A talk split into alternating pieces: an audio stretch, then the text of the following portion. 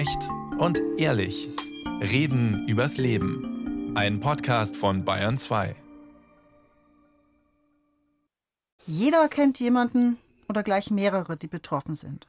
Das ist auch kein Wunder, denn mehr als eineinhalb Millionen Menschen in Deutschland leben mit einer Krebsdiagnose, die weniger als fünf Jahre alt ist. Fünf Jahre, also die Zahl ist wichtig, weil danach gilt ein Rückfall als relativ unwahrscheinlich. Statistisch erkranken rund 40 Prozent der Frauen und mehr als 50 Prozent der Männer im Laufe ihres Lebens an Krebs. Zwei Menschen mit der Diagnose Krebs haben wir heute eingeladen. Wie leben sie mit ihrem Krebs? Was hat sie gestärkt? Was geholfen? Ich bin Jutta Prediger. Bei mir im Studio ist Bianca Dorn. Hallo, Frau Dorn. Einen wunderschönen guten Hallo. Frau Dorn, wie sprechen Sie von sich selbst? Sagen Sie, ich hatte Krebs? Ich habe Krebs? Ich bin eine Krebsüberlebende, eine Patientin? Was sind Sie? Ich hatte Krebs und das gleich zweimal, aber ich habe es hinter mir. Ja. Außerdem ist bei uns zu Gast Professor Thomas Bein. Er ist zugeschaltet aus Regensburg, wo er lebt. Hallo nach Regensburg. Ja, grüß Gott, Frau Prediger. Hier ist Thomas Bein. Herr Bein, wie sprechen Sie von sich und Ihrer Krankheit? Ja, ich bin Krebspatient. Ich habe acht Jahre lang jetzt mit meinem Krebs zusammengelebt, weiß von den Onkologen, dass es grundsätzlich nicht komplett behandelbar ist, sondern nur kontrollierbar. Das heißt, ich befinde mich, wenn, wenn man so will, in einer Art Dauerbehandlung und deswegen bin ich Krebspatient. Frau Dorn, morgen ist ein großer, wichtiger Tag für Sie. Morgen ist nämlich der Krebsinformationstag hier im Münchner Klinikum Großhadern. Das ist eine sehr große Veranstaltung, viele Fachvorträge. Da dürfen Sie den Eröffnungsvortrag halten, und zwar aus Ihrer Sicht als Patientin. Ja. Ein Vortrag von einer halben Stunde. Und das, obwohl Sprechen eines ihrer größten Probleme im Moment ist. Das ist richtig. Ähm, der zweite Krebs, den ich hatte, war ein Zungenkarzinom und deswegen hat man mir einen Teil meiner Zunge entfernen müssen und mit Haut vom Kinn rekonstruiert. Und ich bin noch in der Genesungsphase und muss tatsächlich das Sprechen noch wieder lernen. Also es ist natürlich schon um einiges besser geworden in den letzten Monaten, aber ich sag mal so, es ist noch Luft nach oben. Und deswegen ist dieser Vortrag nicht nur, weil es ein Vortrag vor vielen Menschen ist, eine Herausforderung, sondern tatsächlich auch, dass ich mich mit meinem, ja, mit meiner neuen Einschränkung vor die Tür traue und auch mich traue, vor vielen Menschen zu sprechen. Hätten Sie vor eineinhalb Jahren ganz anders gesprochen? Ja, ich hätte schneller gesprochen. Meine Stimme wäre klarer und klangvoller gewesen und ich hätte keine Zischlaute im Sprechen gehabt. Also ich bin jemand, der eigentlich sehr viel Wert auf eine sehr klare, saubere Aussprache legt und das schaffe ich im Moment leider noch nicht wieder. Das Sprechen ist ganz wichtig für Ihren Beruf, weil Sie sind in der Personalabteilung von einem großen internationalen Unternehmen und Sie sind gelernte Psychologin und Pädagogin und Sie reden eigentlich den ganzen Tag, wenn genau. Sie arbeiten. Genau, also ich äh, habe äh, tatsächlich, ich arbeite in einem klassischen Sprechberuf, bin viel in der Beratung, im Schulen, im Moderieren, im Unterrichten, im Konzipieren und da den ganzen Tag im Austausch und ähm, ja einfach in der Arbeit mit Menschen und die Verbindung zu anderen Menschen funktioniert über Sprache. Jetzt sind Sie im Moment krankgeschrieben? Ja, tatsächlich. Aber ich äh, hoffe, dass ich Anfang nächsten Jahres zurück kann. Ihr Vortrag, da hat den Titel Wenn das Leben bricht in ein davor und ein danach. Ja. Würden Sie Ihre Krebserkrankung oder Erkrankungen als Bruch, also als Bruch ist was ganz Hartes, da ist was, was nicht mehr zurückkommt und danach beginnt was Neues. War es so krass? Es ist tatsächlich so. Also so fühlt es sich für mich an. Ich hatte meine erste Erkrankung war eine Leukämie mit äh, anschließender Knochenmarkstransplantation. Das war meine erste Krebserkrankung. Ich hatte davor schon eine chronische Erkrankung. Das war vor zehn Jahren. Das etwa. war vor zehn Jahren genau. Und mit so einer Leukämie und dieser Diagnose, bei mir war es eine akute myologische Leukämie, also vor zehn Jahren eine Überlebenswahrscheinlichkeit unter 50 Prozent.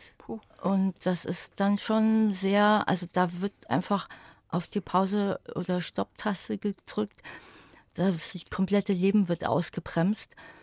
Äh, und das fühlt sich wirklich wie ein Zerbrechen an. Damals waren Sie 37? Genau. Danach ist nichts mehr so wie vorher. War es beim zweiten Mal genauso ein Bruch? es, war, es war ein anderer Bruch, weil ich sag mal, die Leukämie ist lebensbedrohlich gewesen. Es war ein lebensbedrohlicher Zustand, aus dem ich mich rauskämpfen musste und wo mir die Knochenmarkstransplantation dann auch sehr geholfen hat. Der Zungenkrebs hat mir einen Teil meiner Identität genommen, weil, wir haben es ja gerade gehabt, ich in einem Sprechberuf arbeite, weil alles, was und wer ich bin, passiert über Sprache, alles, was ich ausdrücke, passiert über Sprache und direkt nach der OP, nach der Zungen-OP, konnte ich lange gar nicht sprechen. Ich musste auf eine Tafel schreiben, wenn ich irgendwas gebraucht habe. Die Visite mit den Ärzten, das lief alles über eine Tafel. Und das ist schon brutal, wenn einem das genommen wird, wo ich jetzt sage, da bin ich eigentlich am besten drin im Sprechen. Mhm. Herr Professor Bein, vieles von dem, wovon Frau Dorn erzählt hat, ist Ihnen nicht ganz unvertraut, weil ja. Sie es am eigenen Leib erlebt haben. Auch Sie ja. haben Blutkrebs, 2015 die Diagnose. Da haben Sie gearbeitet als Intensivmediziner an der Uniklinik in Regensburg. Sie waren vom Fach sozusagen. Ja, es war so, dass ich, ähm, also wir müssen ja alle im Uniklinikum zur betriebsärztlichen Untersuchung regelmäßig und ich, während ich Visite machte auf der Intensivstation, erhielt ich einen Briefumschlag und mit den Werten und ich solle da dringend mal reinschauen. Als ich reingeschaut habe, war mein Blutbild vollkommen auseinandergeraten und ich musste die Visite abbrechen, zu den Onkologen gehen und war, ich hätte fast gesagt, noch in Arbeitskleidung der Intensivstation drei Stunden später schon zur Knochenmarkpunktion auf der Liege gelegen. Also es ging bei mir dieser Bruch, vom, den Frau vom Dorn Arzt völlig zurecht beschreibt. Mhm. Der Bruch vom Arzt zum Patienten und mit verbundenem Perspektivwechsel ging innerhalb von Stunden. Und da brach für mich natürlich auch vollkommen, also da zieht es einem wirklich äh, den Boden unter den Füßen weg. Das kann man wirklich so sagen. Ein besserer Ausdruck fällt mir auch nicht ein, aber ich glaube, Frau Dorn wird das auch so ja. in etwa beschrieben ja. haben. Man ist völlig orientierungslos. Alle Gewissheiten sind weg, die man so in seinem Leben hatte. Und für mich war natürlich das Besondere, dass ich in der Klinik, wo ich gerade noch die Intensivstation geleitet hatte, in den nächsten drei Stunden als Patient in der Onkologie gelandet bin. Ähm, Im Übrigen, korrekte Bezeichnung ist Knochenmarkkrebs, also ein Plasmozytom. Und das ist ja etwas, was ja einen begleitet. Also das also gibt unterschiedliche Formen. Bei Ihnen ist es nicht heilbar. Frau Dorn bezeichnet sich jetzt als geheilt. Ja, ja. das ist genau. unterschiedlich. Ja. Also dieser Knochenmarkkrebs, wo Plasmazellen, die da nicht hingehören, im Knochenmark wachsen, das kann man kontrollieren. Man kann es auch fast ganz wegkriegen, aber es ist so, der Tumor kann auch schlummern mehrere Jahre, aber es ist letztlich so, dass man nie gewiss sagen kann, ich bin geheilt. Sie haben ein Buch geschrieben, einige Jahre nachdem Sie quasi aus dem Schlimmsten raus waren. Das ist 2021 erschienen. Und das heißt, ins Mark getroffen, was meine Krebserkrankung für mich als Intensivmediziner bedeutet. Ja. Da haben Sie Ihre Erfahrungen verarbeitet aus der Sicht des Patienten, der nicht alles super fand, was mit ihm passiert ist. Was waren da so einschneidende Geschichten, die Sie erinnern, wo Sie gesagt haben, nee, also das ist nicht gut gelaufen? Naja, ich habe, also prinzipiell muss ich mal vorausschicken, dass Frau Dorn und ich mit Ihnen sprechen und leben, das muss man schon sagen, ist ein Erfolg der modernen Krebsmedizin. Also das, das möchte stimmt. ich mal vorausschicken. Ja. Die in den letzten Jahren ist durch Forschung und klinische Wissenschaft wirklich viel, viel, viel getan worden. Sowohl was das Überleben angeht, als auch was die Qualität des Überlebens angeht. Also das möchte ich vorausschicken. Auf der anderen Seite bin ich sofort in einen Modus geraten, hätte ich fast gesagt, mit regelmäßigen Besuchen in der onkologischen Tagesklinik, mit vier Wochen Aufenthalt auf der Knochenmarktransplantationsstation. Ich hatte ja auch eine Stammzelltransplantation hinter mir. Und mir ist aufgefallen, also das Wichtigste, was mir eigentlich aufgefallen ist, nachdem ich ja Jahrzehnte vorher selber Arzt war, dass die Gewissheit, die wir Ärzte haben, dass wir gut mit unseren Patienten kommunizieren, dass sie alles verstehen, was wir sagen. Ich habe ja so viel Gespräche, auch schwierige Gespräche mit Angehörigen und Patienten auf der Intensivstation geführt. Diese Gewissheit ist auf der anderen Seite gesehen, wenn man plötzlich Patient ist, wie ein armes Würstchen, was an der anderen Seite hängt und lebensbedrohlich erkrankt ist, dann ist diese Gewissheit überhaupt nicht so, wie wir Ärzte uns das vorstellen. Das war die erste Erfahrung. Also ich habe mich gesehnt nach Empathie, Zuwendung, Achtsamkeit. Unter Zuwendung verstehe ich nicht ein auf die Schulter klopfen, es wird schon wieder, sondern ein Nachfragen oder ein Sagen, ich kann mir gut vorstellen, wie schlecht es Ihnen im Moment geht, da finden wir schon einen Weg in dieser Richtung. Also ich habe sehr viele Erfahrungen gemacht, positive Erfahrungen allerdings auch, aber eben auch im Medizinbetrieb Erfahrungen, die ich mir so hätte gar nicht vorstellen können als aktiv tätiger Arzt. Es gibt ein Beispiel, als die erste Rückenmarkspunktion bei Ihnen gemacht wurde. Können Sie uns Ja. das erzählen? Ja, ich war auf dem Bauch gelegen, die erste Knochenmarkpunktion, also Knochen aus dem Becken entnommen zur, oder Knochenmark entnommen. Das tut sau Und weh. Das tut sau weh. Es wird eine Schraube in das Beckenknochen getrieben und daraus wird Knochenmark gezogen. Und alle waren sehr beschäftigt. Ich lag auf dem Bauch, eine Haltung, die einen sowieso ein bisschen wehrlos macht. Und es wurde gerufen, es wird jetzt mal kalt, aber in dem gleichen Moment war das Desinfektionsmittel schon auf meinem verlängerten Rücken und hat mich sehr erschrocken. Und äh, man hat das alles sehr sachlich abgearbeitet, aber äh, so ein Begleiten, dass man sagt, jetzt kann es mal, wird es ein bisschen unangenehm oder jetzt oder dies und jenes. Weil Sie sehen ja nichts. Sie liegen auf dem Bauch, nee, Sie sehen gar nichts. Also Das es heißt, Sie haben nicht mitgedacht. Wie ist der Blickwinkel von unserem Patienten? Äh, wie Ja. geht's dem? Der weiß jetzt, dass er Krebs hat, dem geht's eh nicht gut. sozusagen, wenn sich jemand, natürlich, der Medizinbetrieb läuft auf Hochtouren, das wissen wir alle. Und das Thema Personalknappheit ist ja in aller Munde momentan. Ich sage nur das Stichwort Pflegenotstand. Aber wenn jemand sich zum Beispiel auf Augenhöhe mit mir begeben hätte und mich da durchgelotst hätte und gesagt hätte, jetzt kommt gleich diese Nadel und dann gibt es eine örtliche Betäubung und dann wird diese Schraube, das dürfte nicht mehr wehtun, dann hätte man sich einfach viel, viel sicherer gefühlt. Das sind so nur kleine Ideen, Mhm. aber im Alltag natürlich alles wirklich schwierig umsetzbar, weil natürlich alle, ich kenne ja auch meine Pflegekräfte von meiner Intensivstation und viele Ärzte, es sind alle, muss man ehrlich sagen, unter Dauerdruck. Das ist, das ist einfach Tatsache. Jetzt muss ich mich outen. Ich bin nämlich die Ehefrau von einem Mann, der 2021 die Diagnose Krebs gekriegt hat, also einen Rachenkrebs. Ja. Und ich habe es oft erlebt, was Sie jetzt beschrieben haben, so kleine Geschichten, dass nicht mitgedacht wurde, dass vor der OP jemand reinkam und sagt, so, ich rasiere Sie jetzt.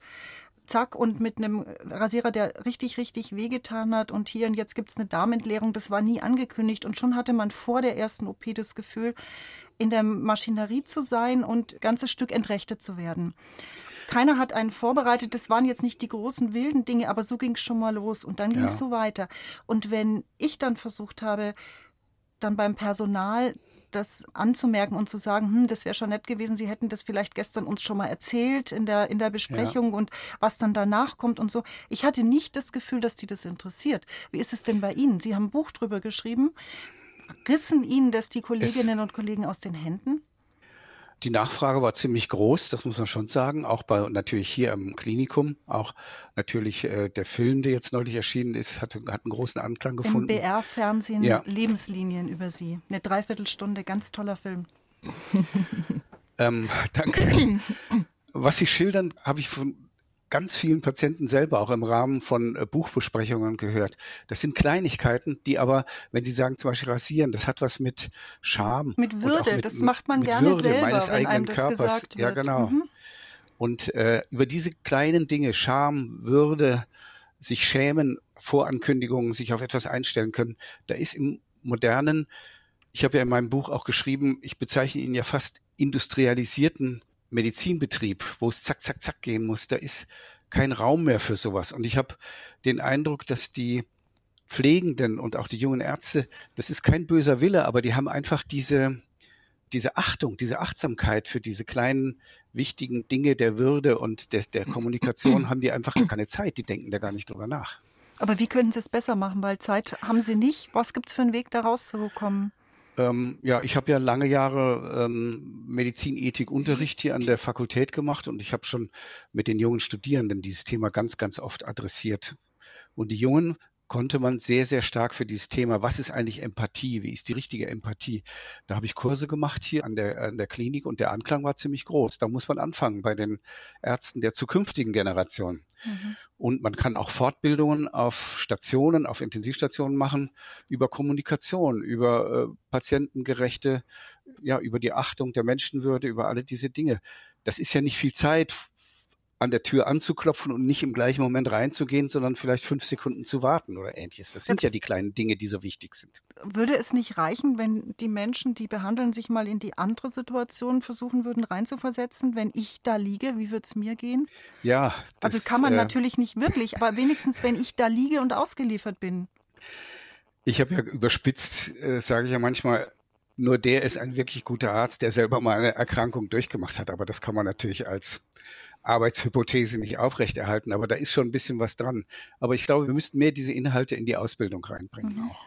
Dass Wenn man einfach Rollenspiele macht, dass man Schauspielpatienten, so haben wir es ja auch im Medizinstudium, aber das hat viel zu wenig Platz. Das ist ein Nachmittag in einem sechsjährigen Studium. Das, das müsste viel, viel mehr Gewicht bekommen, meine ich. Also wenn ich das ergänzen darf, ähm, ja. ich habe ganz, ganz ähnliche Erfahrungen gemacht. Ich gehöre leider zu den schmerzintensiven Patienten. Das heißt, ich hatte auch mehr als zehn Knochenmarkspunktionen. Ich konnte gerade spüren, was Sie beschrieben haben.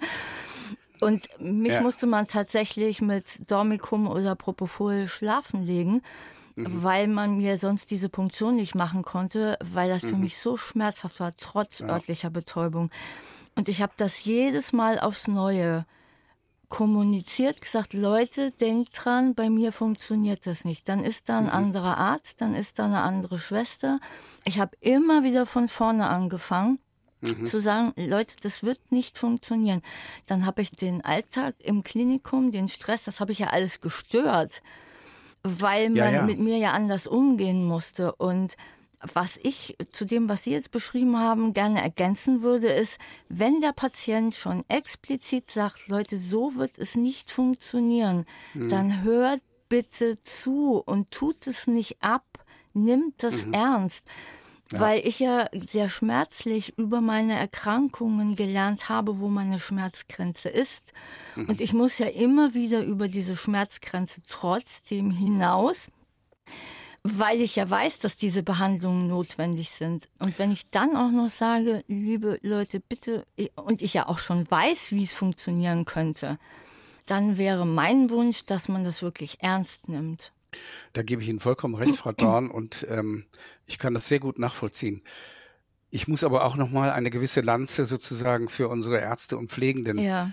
brechen. Ich habe dermaßen auch liebevolle und fürsorgliche Mitarbeiter beider Berufsgruppen kennengelernt.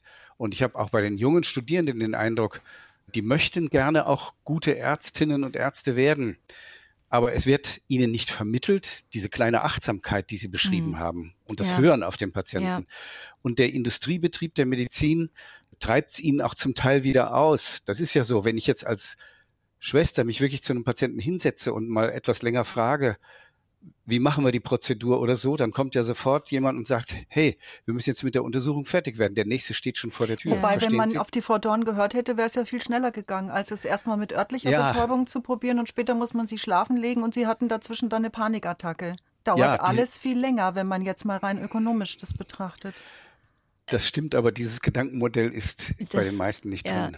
Also ich gebe Ihnen recht, das ist zum einen auch ein systemimmanentes Problem. Ja. Und das löst sich so schnell nicht auf. Also ich habe auch sehr viele sehr gute Erfahrungen gemacht und mir geht es genauso, wie Sie es beschrieben haben. Hätte ich nicht sehr engagierte Ärzte gehabt, würde ich hier nicht sitzen ja. und könnte auch heute nach jetzt einem Jahr nach dem Zungenkrebs auch nicht wieder so gut schon widersprechen. Ähm, also mhm. keine Frage. Und gleichzeitig finde ich halt, man darf ja trotzdem immer noch ein bisschen nach den Sternen greifen und die Möglichkeit einer Verbesserung oder ich sag mal auch einer kreativen Auseinandersetzung damit zu sagen, lass uns doch Probleme oder Sonderfälle auch mal kreativ betrachten und nicht ja. als Störfaktor. Das ist vollkommen ja. richtig. Das sehe ich auch so. Frau Dorn, Sie sind gelernte Psychologin und Pädagogin, haben gerade schon erzählt, Sie haben ein ganz intensives Schmerzempfinden. Also Sie sagen selber von sich heute, Sie haben eine posttraumatische Belastungsstörung. Ja. Sie haben tiefe Täler durchlitten in den Krebsbehandlungen. Nehmen Sie uns mal mit, als Sie mal ganz tief unten waren. Was hatten Sie für Gedanken und wie haben Sie da wieder rausgefunden? Also wenn ich jetzt anfangen würde, die Täler alle beim Vornamen zu nennen, dann ähm, also es gab wirklich ganz viele. Es gab so unterschiedliche Dinge, wie der Familie zu sagen, dass ich Leukämie habe, dass Freunde sich vor der Knochenmarkstransplantation von mir verabschieden wollten, weil sie dachten, ich überlebe das nicht. Das ähm, war nicht gut für Sie. Nee, das war, also man versucht das ja eh schon sehr, ich schaff das, ich schaff das, ich schaff das. Und dann kommt jemand und sagt, ja, ich würde mich gerne von dir verabschieden, falls du es nicht schaffst. Das ist, wenn man sich sowieso gerade in einer sehr labilen psychischen Phase befindet, sehr anstrengend.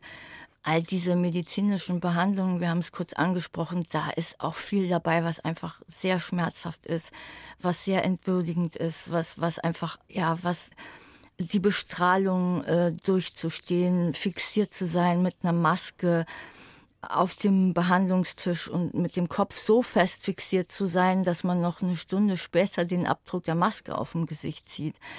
Und dann diese Bestrahlung aushalten zu müssen über viele Wochen. Also da war ganz viel und auch eben unterschiedliches, was so die Emotionen, die Familie, das Netzwerk, die Freunde, aber auch den Körper betrifft. Und das viel, ist vieles ist ganz frisch bei Ihnen, ja. weil diese Maske, das war die Behandlung, die Bestrahlung nach dem Zungenkrebs. Genau.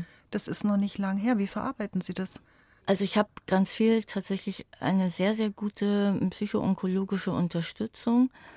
Jetzt dadurch, dass ich ja selber vom Fach bin, habe ich da auch schnell einen Zugang zu gefunden und auch schnell um Hilfe und Unterstützung gebeten. Und die Dame, die mich unterstützt, die begleitet mich schon seit der Leukämie. Also wir kennen uns seit zehn Jahren. Und die kennt mich und meine Trigger und wir konnten quasi über die Jahre gemeinsam an diesen Themen arbeiten und ich konnte da viel aufarbeiten und mich jetzt auch dann ganz bewusst jetzt für die zweite Runde, wenn man es so nennen möchte, auch wappnen. Und das hat viel mit innerer Einstellung zu tun, dieses Akzeptieren der Situation und gleichzeitig zu überlegen, wie kann ich mich jetzt bestmöglich in dieser Situation auf was jetzt auf mich zukommt auch einstellen. Das sind unterschiedliche äh, Methoden von Meditieren, sich ein Mantra suchen. Mein Lieblingsbeispiel ist Reframing, also die Situation in einen anderen Kontext zu setzen, heißt eben, um jetzt nochmal das Beispiel mit der Maske zu nehmen, das war unbedingt notwendig, das war für mich entwürdigend, das war eine Qual, aber es nicht als so solches stehen zu lassen, sondern zu sagen, das ist wichtig, damit die Krebszellen zerstört werden. Diese Maske ist wie eine Ritterrüstung, die dazu führt, dass ich meinen Kopf nicht bewege und die Bestrahlung wirklich nur dahin kommt, wo sie hingehört und nicht aus Versehen, weil ich meinen Kopf bewege, woanders landet und dann vielleicht noch Schlimmeres passiert. Das ist wichtig für mich, das ist jetzt gut und das muss so sein und das akzeptiere ich hilft es auch ein Stück weit zu verarbeiten und eben nicht in diesem Gefühl der Ausgeliefertseins zu verharren. Das heißt, Sie können was tun als Patientin. Ja. Sie helfen mit bei der Heilung ihrer, ja. Ihres Krebs. Und das ist ganz viel wirklich diese innere Einstellung, sich nicht, also nicht, nicht immer nur als Opfer zu sehen, sondern als Teil des Teams, was jetzt sich darum kümmert, dass dieser Krebs besiegt wird. Herr Bein, Sie haben fast acht Jahre mit Ihrem Knochenmarkkrebs nach der großen, langen Behandlung gelebt. Da waren die Blutwerte soweit okay. Sie haben ja eingangs schon gesagt, das ist ein Krebs, der nicht wirklich ganz heilbar ist. Letztes Jahr im Dezember wurden die Werte schlechter und Sie mussten erneut behandelt werden. Wie haben Sie sich da aus diesem, ja, wahrscheinlich Tal rausgezogen ja. oder gekämpft? Was sind so ja. Ihre Kraftquellen? Die stille Hoffnung war natürlich, dass die Zellen viele Jahre Ruhe geben würden.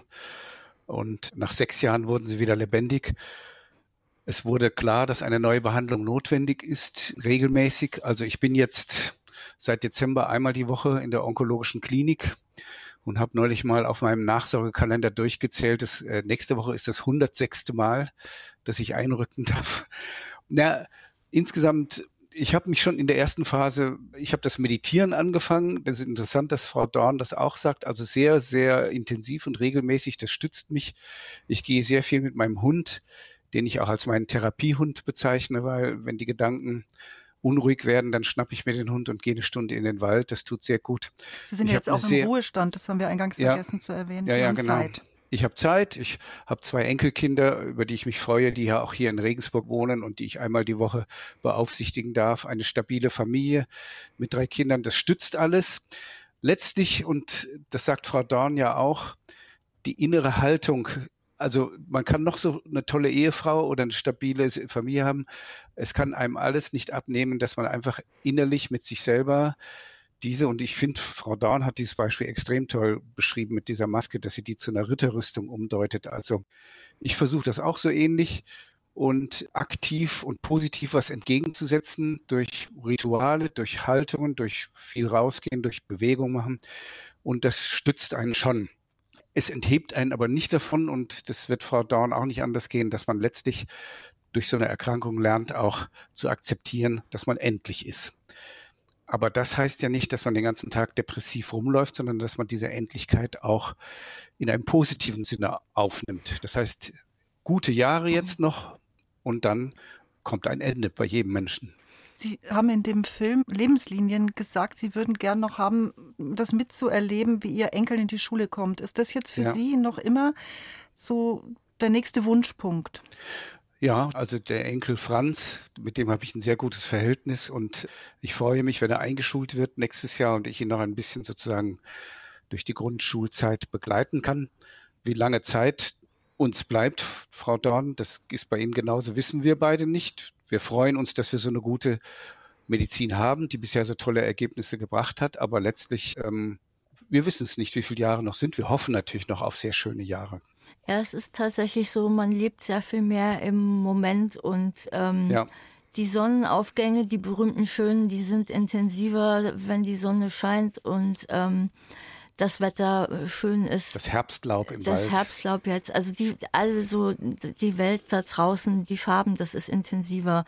Ja. Die Momente mit den Freunden, mit der Familie, also das ich habe so das Gefühl, ich saug das so wie ein Schwamm auf, weil ich im Zweifel das ja für die nächste schlechte Phase wieder als aufgetankte Batterie brauche. Eigentlich ja, wären Sie beide super Therapeuten für Menschen, die nicht krank sind und die das einfach nicht schaffen, diese Momente so zu erleben, auch wenn man sich's vornimmt. Ja, ja, gut, wir sind aber auf schmerzlichem Wege Therapeuten geworden, weil wir das alles durchleben mussten, klar. Also ich habe, glaube ich, vor der Erkrankung schon ein sehr ähm, bewusstes Leben geführt, aber das erste Mal mit der Leukämie und jetzt auch mit dem Zungenkrebs, das ist nochmal Next Level. Also so kann man das schon sagen. Ja. Ja. Jetzt müssen wir noch ein bisschen Werbung machen, Frau Dorn, für den Krebsinfotag morgen in Großhadern, München Großhadern am Klinikum am 11.11. .11. Kurz nach neun geht's los mit Ihrem Vortrag. Mhm. Wenn das Leben bricht in ein davor und ein danach. Und für alle, die das interessiert, aber die nicht persönlich da sein können, es gibt nämlich die Möglichkeit, ab dem 17.11., also eine knappe Woche später, das Ganze auch online sich nochmal anzuschauen. Genau, also es ist ein ganz, ganz toller Krebsinformationstag mit den unterschiedlichsten Workshops auch. Also meine Rede ist die Einführungsrede ähm, für einen spannenden Tag. Zielgruppe sind Ärzte, Patienten und auch Angehörige, weil jeder aus seiner Perspektive was zu erzählen hat und es lebt tatsächlich auch von dem Austausch miteinander, weil jeder einfach seinen Blickwinkel nochmal mit reinbringt und das sind sehr viele medizinische Vorträge, aber eben auch der Austausch mit all den Themen der Betroffenen. Das war das Bayern 2 debattiert. Leben mit Krebs, was hilft und stärkt Betroffene.